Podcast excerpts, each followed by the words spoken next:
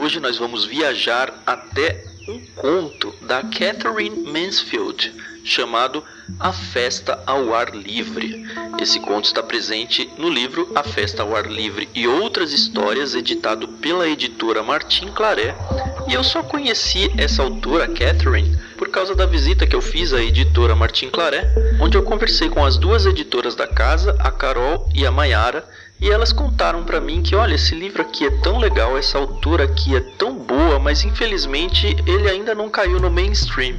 E elas me presentearam então com esse livro e sugeriram fortemente que eu lesse para vocês aqui esse conto A Festa ao Ar Livre. Então é ele que eu vou apresentar para vocês aqui hoje. E quem sabe você não se empolga a ponto de ir atrás desse livro que, olha, parece ser um livro bem legal. Eu adoro contos e esse foi um conto que mexeu bastante comigo. Espero que mexa com vocês também. Vamos então a ele, A Festa ao Ar Livre, de Catherine Mansfield.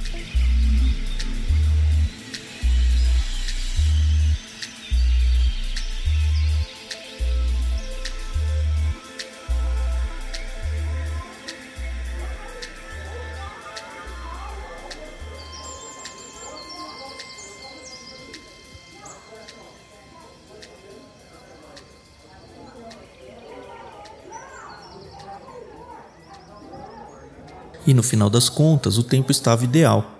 Não seria possível um dia mais adequado para uma festa ao ar livre, mesmo que o tivessem encomendado. Nada de vento, temperatura agradável, o céu sem uma única nuvem. A única coisa era uma névoa de um dourado claro que velava o azul, como algumas vezes ocorre no início do verão.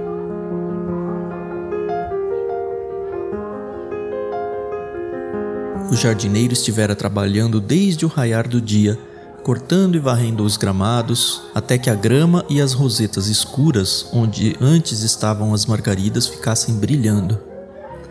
Quanto às rosas, era impossível não sentir que elas entendiam que as rosas são as únicas flores que impressionam as pessoas em festas ao ar livre. As únicas flores que com certeza todos conhecem. Centenas, sim, centenas delas tinham desabrochado em uma única noite. Os verdes arbustos pendiam como se tivessem sido visitados por arcanjos. Ainda não tinham terminado o café da manhã quando os homens chegaram para montar a tenda. Onde a senhora quer que coloquem a tenda, mãe? Minha filha querida, nem adianta perguntar. Estou determinada a deixar tudo nas mãos de vocês este ano. Esqueçam que sou sua mãe. Tratem-me como uma convidada de honra. Mas Meg simplesmente não podia ir lá supervisionar os homens. Tinha acabado de lavar o cabelo e estava sentada tomando seu café com um turbante verde na cabeça e uma mecha de cabelo molhado grudada em cada face. Josie, a borboleta, sempre descia vestindo uma nágua de seda e um kimono por cima. É você quem vai ter de ir, Laura, é você que tem dotes artísticos. E lá foi Laura correndo, ainda segurando o pedaço de pão com manteiga. Era tão bom ter uma desculpa para comer lá fora, e além disso, ela adorava ter de organizar coisas. Achava que fazia isso muito melhor do que qualquer outra pessoa.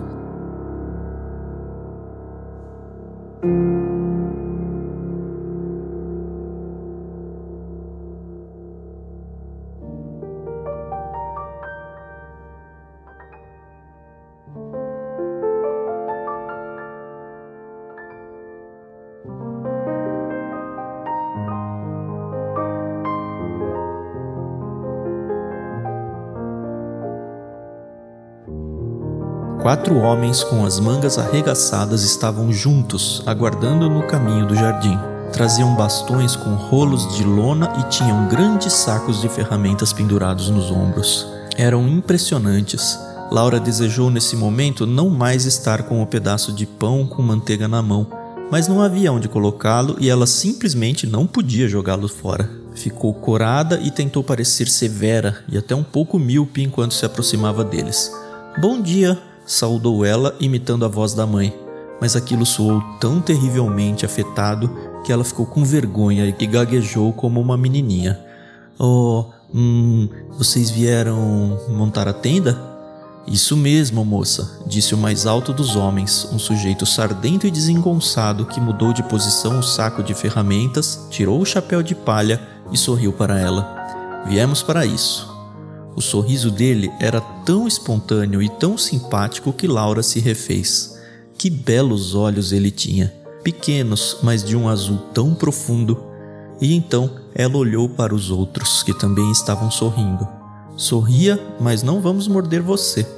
Era isso o que o sorriso deles parecia dizer. Como os operários eram legais. E que linda manhã! Ela não devia mencionar a bela manhã, devia cuidar de coisas sérias. A tenda. Que tal perto do canteiro dos lírios? Ali está bem? E ela apontou para o canteiro dos lírios com a mão que não estava segurando o pedaço de pão com manteiga. Eles se viraram, olharam na direção apontada por ela. Um camarada baixinho e gordo projetou para a frente o lábio inferior e o homem alto franziu a testa. Não sei não, é meio escondido. Sabe, com uma coisa feita uma tenda, disse ele dirigindo-se para Laura em seu jeito espontâneo. As pessoas gostam de colocar a tenda em um lugar onde ela salte aos olhos, se é que você me entende. A criação de Laura a fez se perguntar se era respeitoso um operário falar com ela em termos de saltar aos olhos mas na verdade ela não entendeu. Uma ponta da quadra de tênis? sugeriu ela. Mas o conjunto já vai ficar em uma das pontas. Ah, vai ter conjunto, é? Disse outro operário. Era pálido. Examinou a quadra de tênis com uma expressão fatigada. Em que estaria pensando? Um conjunto bem pequeno, disse Laura com cordialidade. Talvez ele não se incomodasse tanto se o conjunto fosse bem pequeno, mas o camarada alto os interrompeu. Olha aqui, moça, já viu o lugar? Na frente daquelas árvores. Ali. Ali vai ficar muito bem. Na frente das caracas. Mas assim os pés de caraca ficariam escondidos. E eram árvores tão lindas, com suas folhas largas e brilhantes e seus cachos de frutinhas amarelas. Eram como as árvores que você imagina que crescem numa ilha deserta, orgulhosas, solitárias, erguendo as folhas e frutas para o sol em um tipo de esplendor silencioso. Deveriam elas ser escondidas por uma tenda? Deveriam. Os homens já tinham apanhado seus bastões e estavam se dirigindo para lá. Só o sujeito alto ficou para trás. Ele se inclinou, amassou um ramo de lavanda, aproximou do nariz o polegar e o indicador para sentir o cheiro quando Laura viu aquele gesto, esqueceu-se das caracas de tão surpresa que ficou diante do fato de um homem como aquele se interessar por uma coisa como aquela, o cheiro da lavanda. Quantos dos homens que ela conhecia teriam feito algo assim? Oh, como os operários eram extraordinariamente legais, ela pensou. Por que ela não podia ser amiga de operários em vez de ser amiga daqueles meninos bobos com os quais dançava e que vinham jantar no domingo à noite? ela se daria muito melhor com homens como aqueles. Era tudo culpa, decidiu ela no momento em que o homem alto rabiscava algo nas costas de um envelope, algo que deveria ficar enrolado ou afixado, daquelas absurdas distinções de classe. Bem, de sua parte ela não a sentia, nem um pouquinho, nem um átomo. E agora ela ouvia o toque-toque dos martelos de madeira. Alguém assobiava, Alguém cantarolava. Você está aí, parceiro? Parceiro, que camaradagem! Que, que. Só para provar como estava feliz, apenas para mostrar para o sujeito alto como ela estava à vontade e como desprezava aquelas convenções estúpidas. Laura deu uma bela mordida no pedaço de pão com manteiga enquanto observava o pequeno desenho. Ela se sentia exatamente como uma garota operária.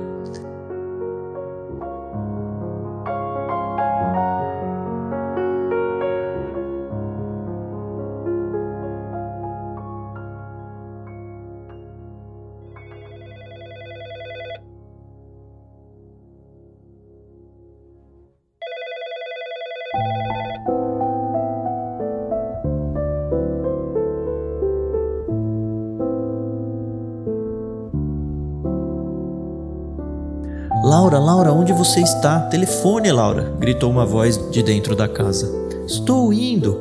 E lá foi ela deslizando por sobre o gramado, passando pelo caminho do jardim, subindo os degraus, atravessando a varanda e chegando ao pórtico. No saguão, seu pai e Lori estavam escovando seus chapéus, prestes a sair para o escritório. Vou pedir uma coisa, Laura, disse Lori de repente. Você poderia dar uma olhada no meu casaco antes de hoje à tarde? Veja se precisa ser passado.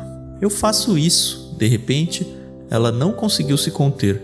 Correu até Lori e deu nele um abraço rápido.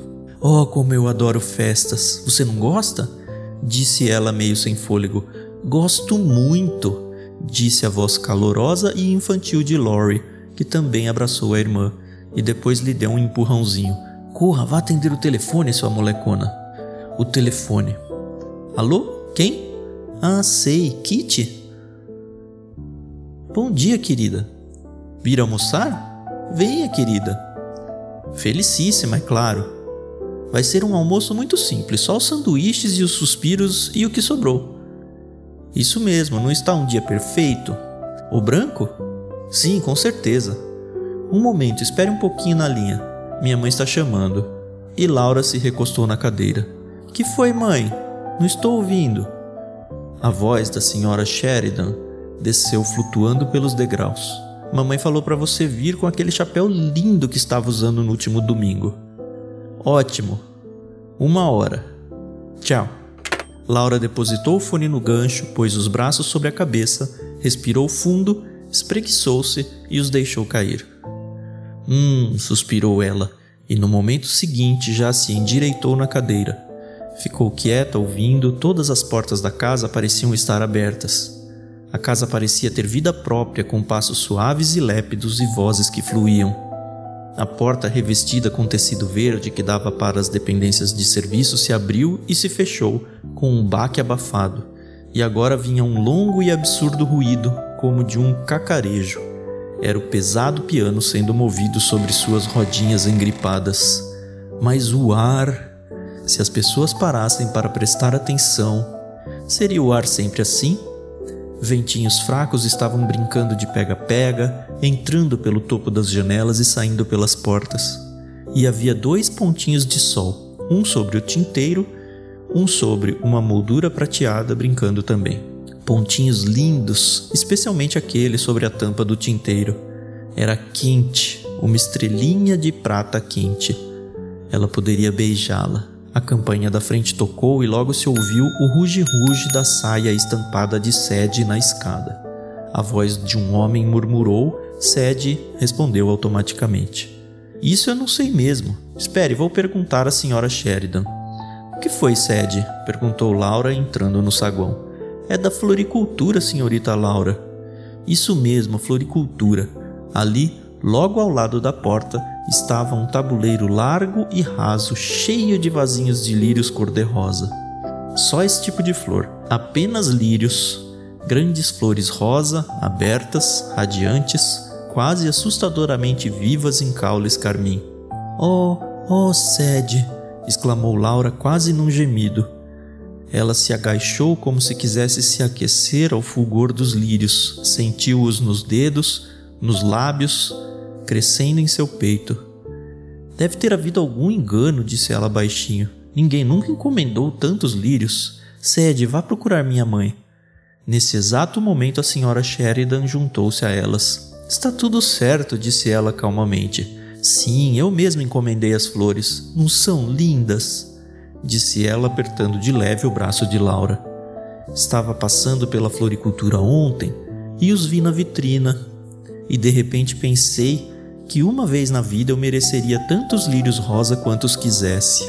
A festa ao ar livre vai ser uma boa desculpa. Mas achei que a senhora tinha dito que não queria interferir, disse Laura. Sede havia ido embora. O funcionário da floricultura ainda estava do lado de fora, perto do seu furgão. Ela passou o braço em volta do pescoço da mãe e de leve, bem de leve, mordiscou-lhe a orelha. Minha filhinha querida, você não gostaria de ter uma mãe toda lógica, não é verdade? Não faça isso. Aí vem o homem. Ele trouxe ainda mais lírios, outro tabuleiro cheio. Coloque as flores ali na entrada, dos dois lados do pórtico, por gentileza, instruiu a senhora Sheridan. Você não concorda, Laura? Concordo sim, mãe. Na sala de estar, Meg, Josie e o bom e velho Hans tinham finalmente conseguido mudar o piano de lugar.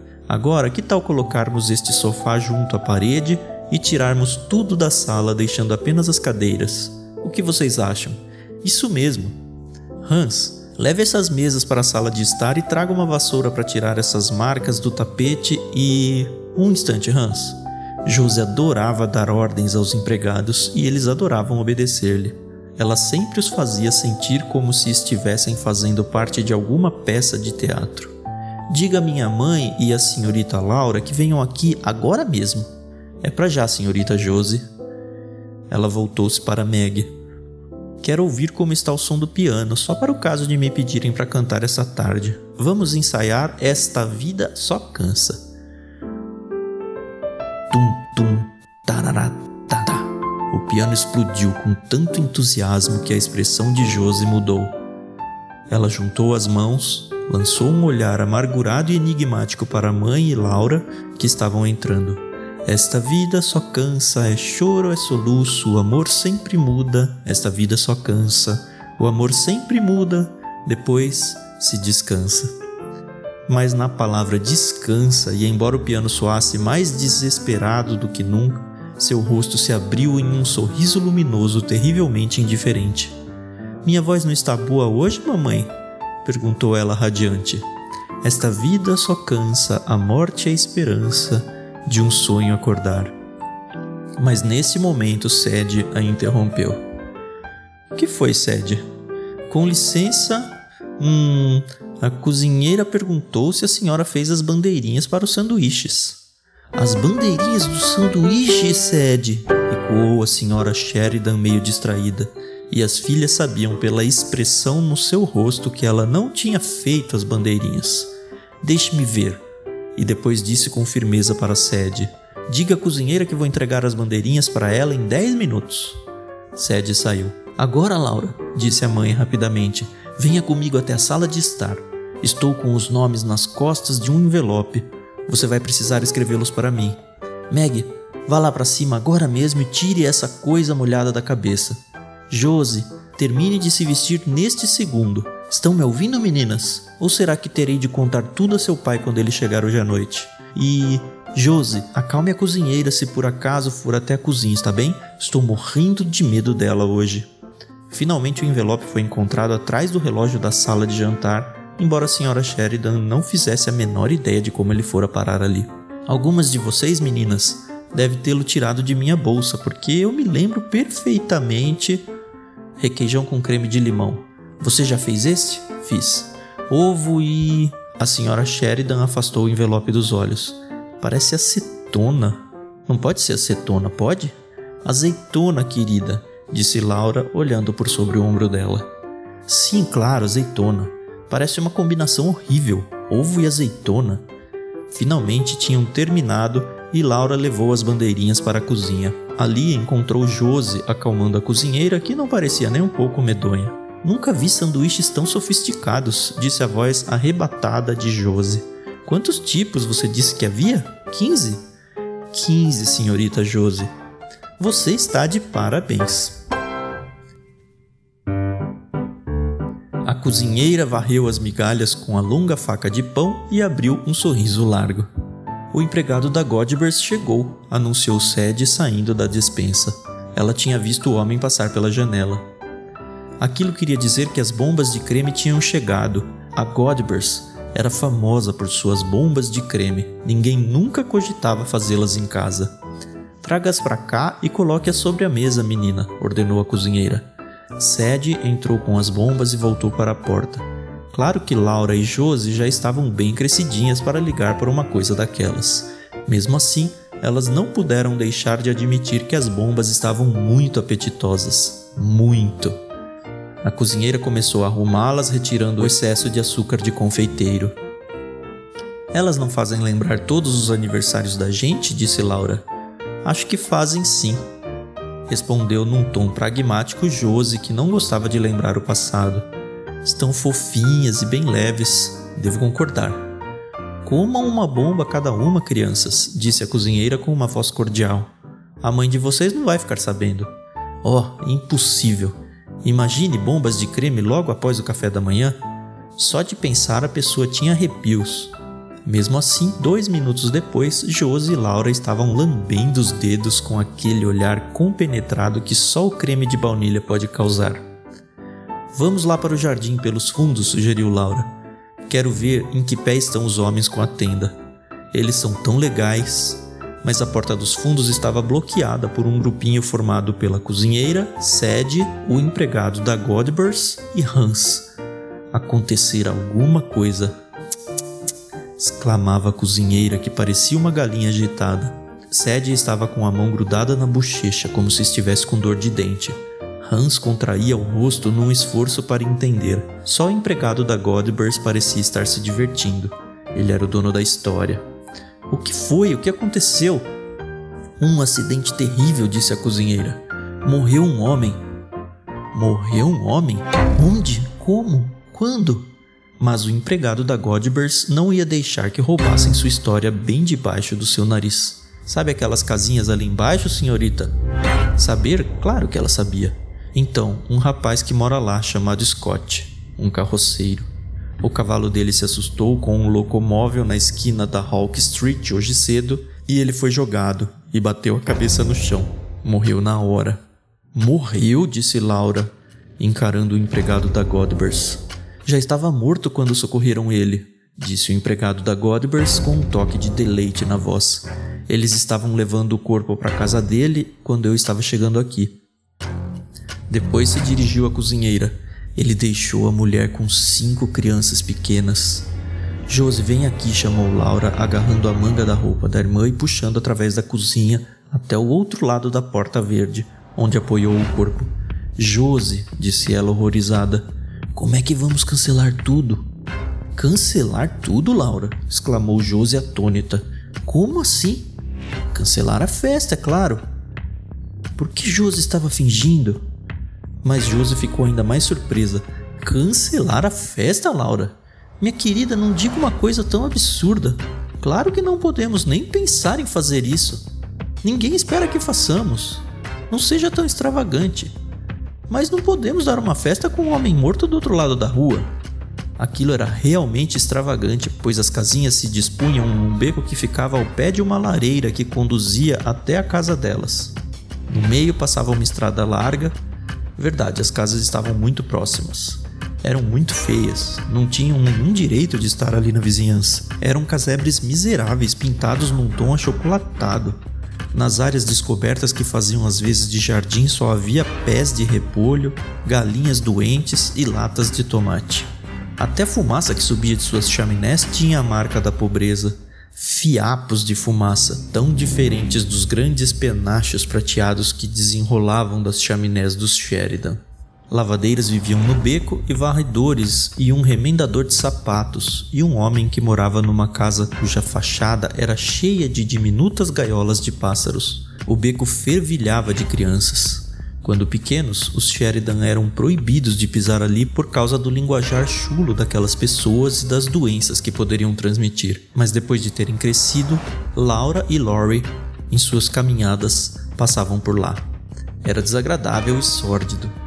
Eles saíam dali abalados, mas apesar de tudo, as pessoas deviam ir a todos os lugares e ver todas as coisas. Então, eles passavam por lá.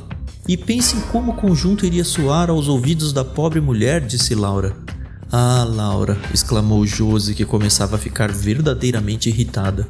Se você pretende impedir um conjunto de tocar toda vez que alguém se acidenta, vai ter uma vida esfalfante. Estou tão condoída quanto você. Também lamento o que aconteceu. O olhar dela endureceu. Ela olhou para a irmã do mesmo jeito que fazia quando as duas eram pequenas e estavam de briga. Não é com esse sentimentalismo que você vai devolver a vida a um operário bêbado, disse ela baixinho. Bêbado? Quem disse que ele era bêbado? retorquiu Laura furiosa. E disse, igualzinho a como diziam quando eram pequenas: Vou contar tudo para mamãe. Faça isso, queridinha.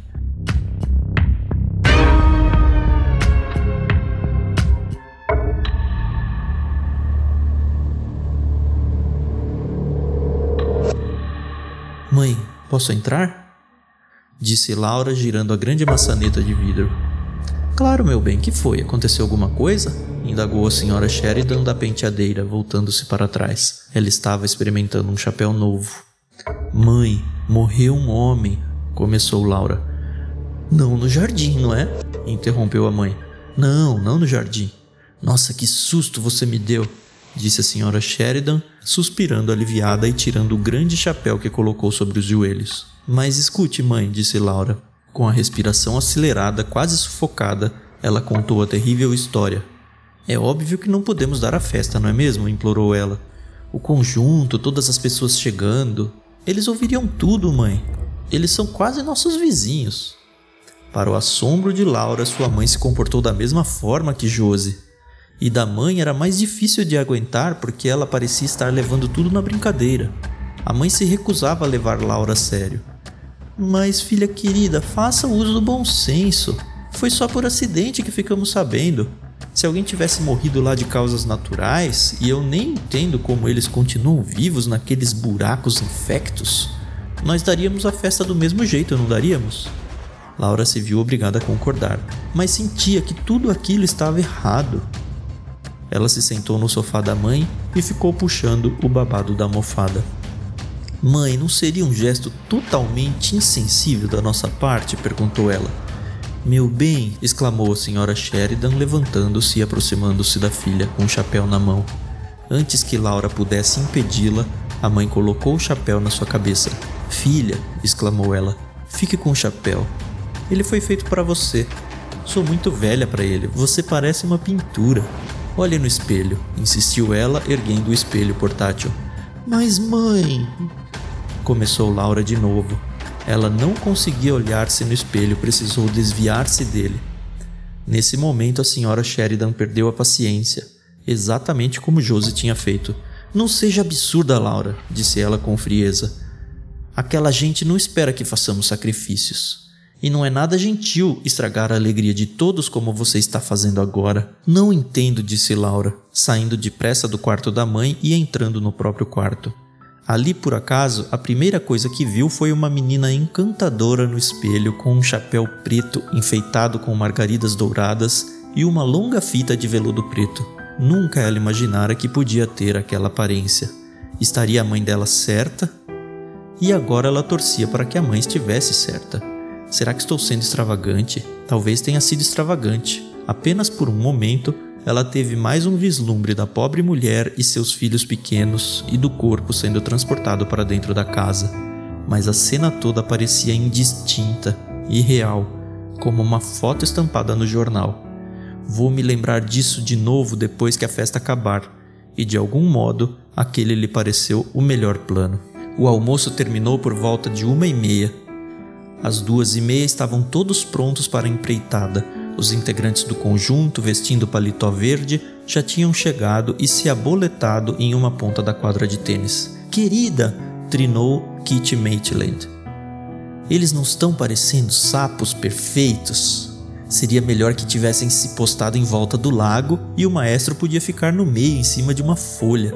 Laurie chegou e fez uma saudação a todos enquanto ia para o quarto se vestir. Ao vê-lo, Laura se lembrou de novo do acidente, queria contar para ele. Se Laurie concordasse com os outros, então talvez eles tivessem razão. E ela foi atrás dele até o saguão. Laurie, que foi? indagou ele, que já estava na metade da escada. Mas quando pôs os olhos nela, de repente bufou e arregalou os olhos. Céus, Laura, você está deslumbrante, disse Laurie. Como esse chapéu ficou bem para você. Laura disse com uma voz baixinha: Você achou? indagou ela sorrindo para Laurie e no fim não lhe disse nada. Logo em seguida, as pessoas começaram a chegar em sucessivos grupos. O conjunto começou a tocar, os garçons contratados foram da casa para a tenda. Por toda parte que se olhasse havia casais caminhando, curvando-se para as flores, cumprimentando-se, espalhando-se pelo gramado. Eram como pássaros coloridos que tivessem pousado no jardim dos Sheridan justamente naquela tarde, a caminho de. onde? Ah, que alegria estar com pessoas alegres, apertar-lhes as mãos, encostar rosto com rosto, sorrir para todos. Querida Laura, como você está linda! O chapéu lhe cai muito bem, filha.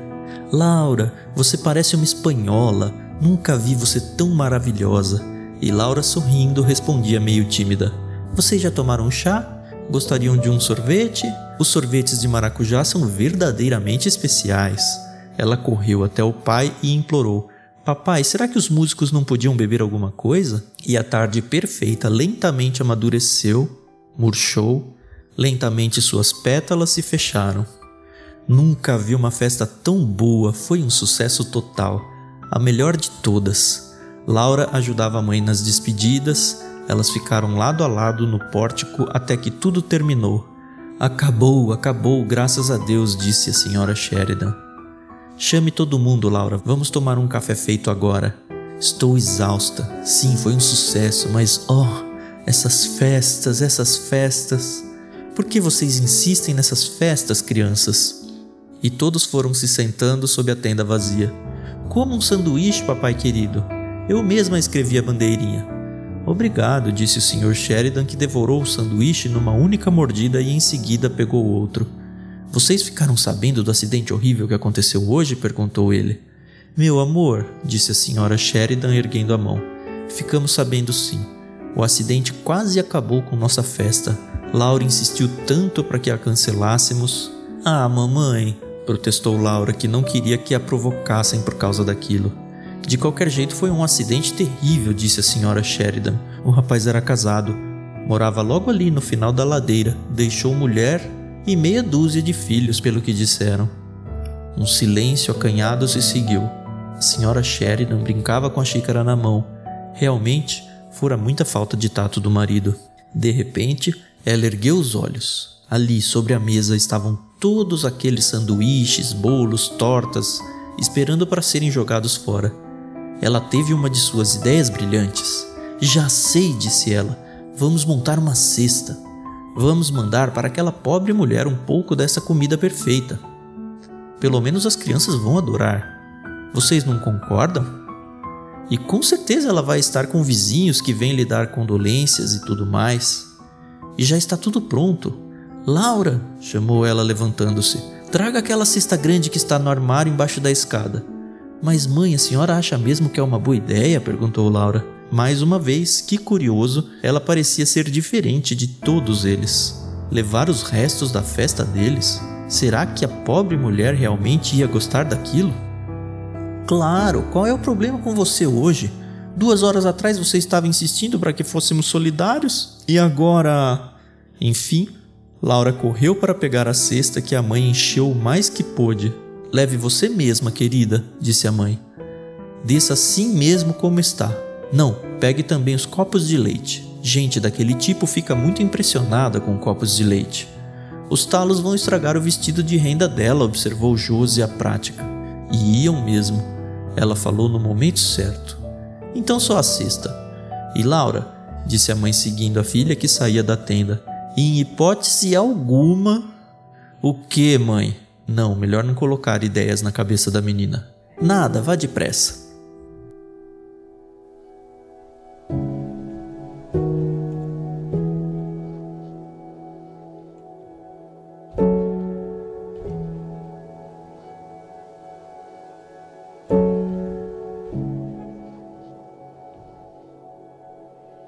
O sol estava se pondo quando Laura fechou os portões do jardim. Um cachorro grande passou correndo como uma sombra. A rua estava clara e lá embaixo, no beco, os casebres estavam cobertos por uma sombra escura. Como tudo parecia quieto depois da tarde de festa, ali estava ela, descendo a ladeira para chegar a um local onde um homem jazia morto e ela não conseguia entender aquilo. Por que não conseguia entender? Ela parou um segundo e pareceu que beijos, vozes, o tilintar de talheres, o cheiro da grama pisada estavam de certa forma dentro dela. Ela não tinha espaço para mais nada. Que estranho! Ela olhou para o céu esmaecido e tudo o que conseguiu pensar foi: de fato, a festa foi um completo sucesso. Agora ela cruzara a rua larga. Chegou ao beco esfumaçado e escuro Mulheres envoltas em chales e homens usando bonés de tweed passaram rápido por ela. Homens se encostavam nas paliçadas. Crianças brincavam nas frentes das casas. Um zunido baixo vinha das miseráveis casinhas pobres. Em algumas delas, uma luz tremulava e uma sombra semelhante a um caranguejo passava pela janela. Laura baixou a cabeça e apertou o passo. Naquele momento desejava ter colocado um casaco. Como seu vestido brilhava! E aquele chapéu enorme com a fita de veludo, pelo menos podia ser outro chapéu. Fora um erro ter vindo, ela soubera o tempo todo que aquilo era um erro. Não seria melhor voltar dali onde estava? Não, era tarde demais. Ela chegara a casa, devia ser aquela, um grupo indistinto de pessoas estava do lado de fora. Perto do portão, uma velha com uma muleta estava sentada, observando. Seus pés descansavam sobre um jornal. As vozes silenciaram quando Laura se aproximou. O grupo se dispersou. Era como se ela estivesse sendo esperada, como se eles soubessem que ela iria até ali. Laura estava terrivelmente nervosa. Jogando a fita de veludo por sobre o ombro, ela perguntou para uma mulher que estava ali: É aqui que mora a senhora Scott? E a mulher, sorrindo de um jeito muito estranho, respondeu: É sim, mocinha. Ah, se ela pudesse escapar dali. Na verdade, ela disse: Deus me ajude. No momento em que passou pela entrada estreita e bateu na porta, desejou estar longe daqueles olhares perscrutadores. Ou estar coberta com alguma coisa, podia até ser um daqueles chales usados pelas mulheres. Vou só deixar a cesta e sair, decidiu ela. Não vou nem esperar que a esvaziem. Então, a porta se abriu. Uma mulher baixinha, vestida de luto, apareceu no escuro. Laura disse: Senhora Scott? Mas, para o terror dela, a mulher respondeu: Entra aqui, moça. E ela ficou fechada no corredor. Não, disse Laura. Não quero entrar, só quero deixar a cesta. Minha mãe mandou. A mulherzinha no corredor escuro parecia não ter escutado. Vem por aqui, por favor, mocinha, disse ela numa voz melosa e Laura seguiu. Laura se viu em uma cozinha apertada e miserável, iluminada por uma lamparina fumacenta. Havia uma mulher sentada ao lado do fogo. M, disse a mulherzinha que a havia feito entrar. M é uma mocinha, disse ela virando-se para Laura. Depois disse de modo expressivo: Sou a irmã dela, moça. Desculpa ela, viu? Oh, mas claro, disse Laura. Por favor, por favor, não a incomode. Eu. Eu só queria deixar. Mas naquele momento a mulher sentada ao pé do fogo se virou. Seu rosto, cheio, vermelho, com os olhos inchados e lábios inchados, tinha uma aparência lastimável. Parecia que ela não conseguia entender por que Laura estava ali. O que significava aquilo? Por que aquela estranha estava ali parada, segurando uma cesta? O que queria dizer aquilo? E o pobre rosto se enrugou de novo. Está tudo bem, minha querida, disse a outra. Eu agradeço, mocinha. E mais uma vez ela começou a falar. Desculpa ela, viu, moça? E seu rosto também inchado tentou se abrir em um sorriso meloso. Laura só queria sair dali. Tinha voltado para o corredor, a porta se abriu e ela foi parar direto no quarto onde jazia o morto. Você quer dar uma olhada nele, né? Disse a irmã de M, passando por Laura e aproximando-se da cama. Não precisa ter medo, mocinha. E agora a voz dela soava doce e furtiva num gesto afetuoso, a mulher retirou o lençol. Ele parece um quadro. Não tem nada demais. Vem aqui perto, mocinha. Laura se aproximou. Jazia ali um homem jovem, num sono pesado, dormindo tão profundamente que estava longe, longe delas duas. Ah, tão remoto, tão pacífico. Ele estava sonhando. Nunca mais acordem esse homem de novo. A cabeça estava afundada no travesseiro, os olhos fechados, estavam cegos sob as pálpebras cerradas. Ele estava entregue ao próprio sonho. O que importavam para ele festas ao ar livre, cestas e vestidos de renda? Ele estava longe de todas aquelas coisas. Ele era maravilhoso, bonito, enquanto todos estavam rindo e enquanto o conjunto estava tocando, aquela maravilha chegara ao beco. Feliz Está tudo bem, dizia aquele rosto adormecido. Está tudo como deveria estar. Estou satisfeito. Mas mesmo assim era preciso chorar. e ela não podia sair do quarto sem dizer algo para ele. Laura deu um suspiro infantil e espalhafatoso. Desculpe meu chapéu, disse ela. E desta vez ela não esperou a irmã de M. Passou pela porta, pelo corredor, pelo grupo indistinto de pessoas. No início da ladeira, ela viu Laurie. Ele saiu da sombra. É você, Laura? Sou eu. A mamãe estava ficando preocupada. Tudo bem lá? Tudo bem, sim. Oh, Laurie, exclamou ela, pegando o braço dele e apertando-o contra o corpo. Quero dizer, você não está chorando, está? perguntou o irmão. Laura balançou a cabeça. Ela estava chorando. Laurie passou o braço em torno dos ombros dela. Não chore, disse ele com sua voz afetuosa. Foi muito ruim? Não, soluçou Laura. Foi simplesmente maravilhoso. Mas Laurie. Ela parou e olhou para o irmão. A vida não é. Mas o que a vida era, ela não conseguia explicar. Ele entendeu muito bem. Não é mesmo, minha querida? disse Laurie.